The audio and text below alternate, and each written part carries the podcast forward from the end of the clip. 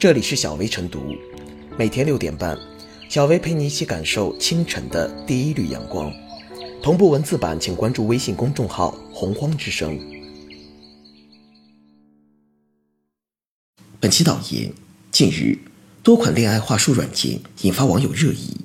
这些软件号称，只要输入女生说的话，就可以通过大数据筛选最合适的回答，有助于不会说话的男性网友获得女生的青睐。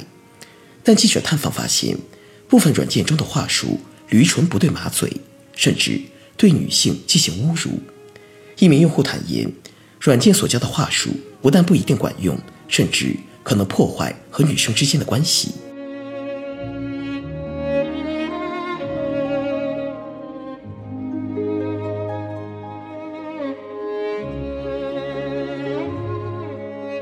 恋爱话术软件贩卖的是社交焦虑，谈恋爱、搞对象也是一门技术活，而聊天则是其中一项重要技术。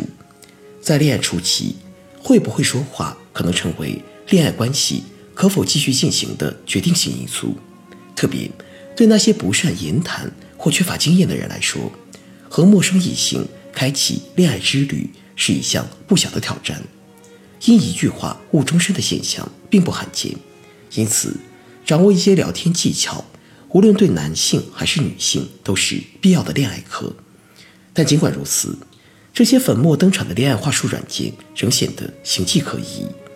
事实证明，恋爱聊天靠软件并不靠谱，其推荐的答案不仅没有实际效果，甚至还含有色情、侮辱女性等成分。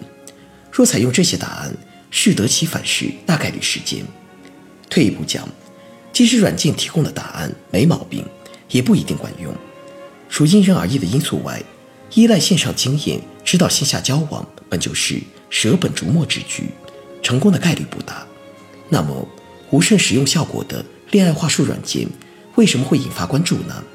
很大程度上，是因为其击中了当前青年男女的社交软肋。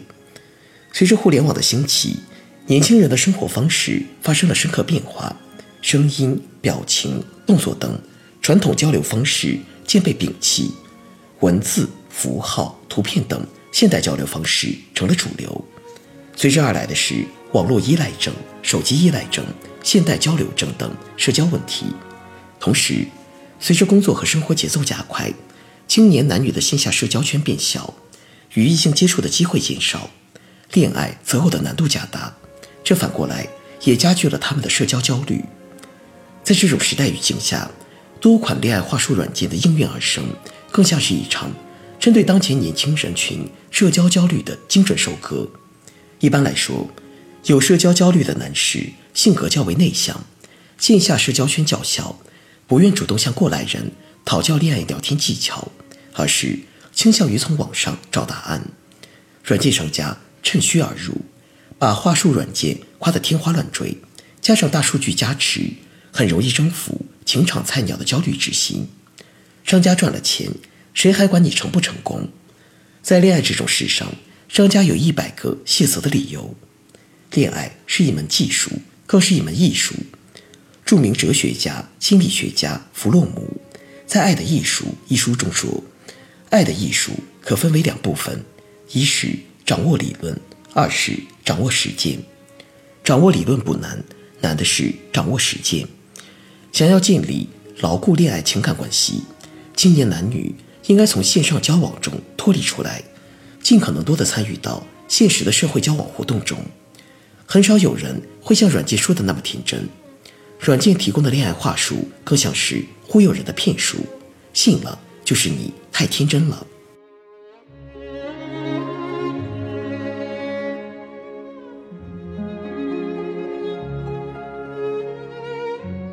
恋爱话术软件承受不了爱情之重。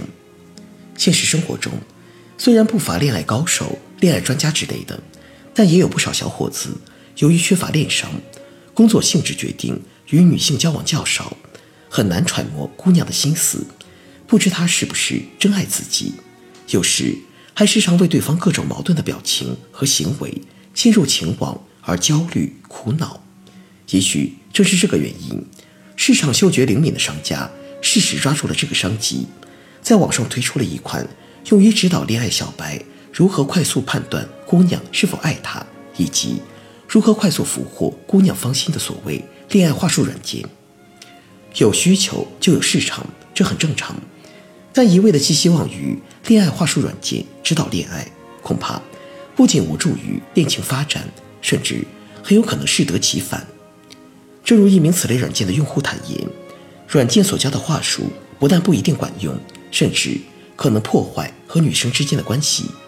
这其实也暴露了时下一些年轻人平时可能让忙碌的工作压缩了人际交往的圈子，甚至患上了社交恐惧症。其实。过来的人都知道，真正的恋爱并非取决于什么技术，而是靠在恋爱过程中如何艺术地向对方表达“我爱你”。艺术的表达当然离不开一定的技巧，但主要还是靠在恋爱实践中，通过观察对方的一言一行、一举一动进行领悟。而男女恋爱是否成功，很重要的就取决于他们之间的心理特点能否和谐的相融。正如心理专家分析，男女产生爱情，并不是因为有什么不可琢磨的神秘力量使他们相互吸引，而是因为两个人某种占上风的心理需要通过对方得到满足。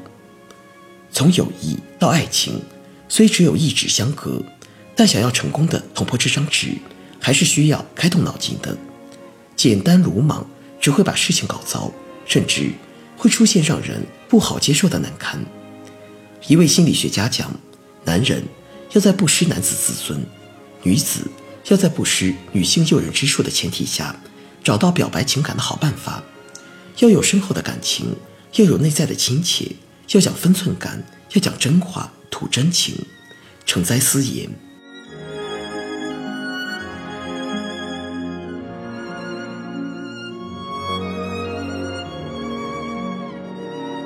最后是小薇复言。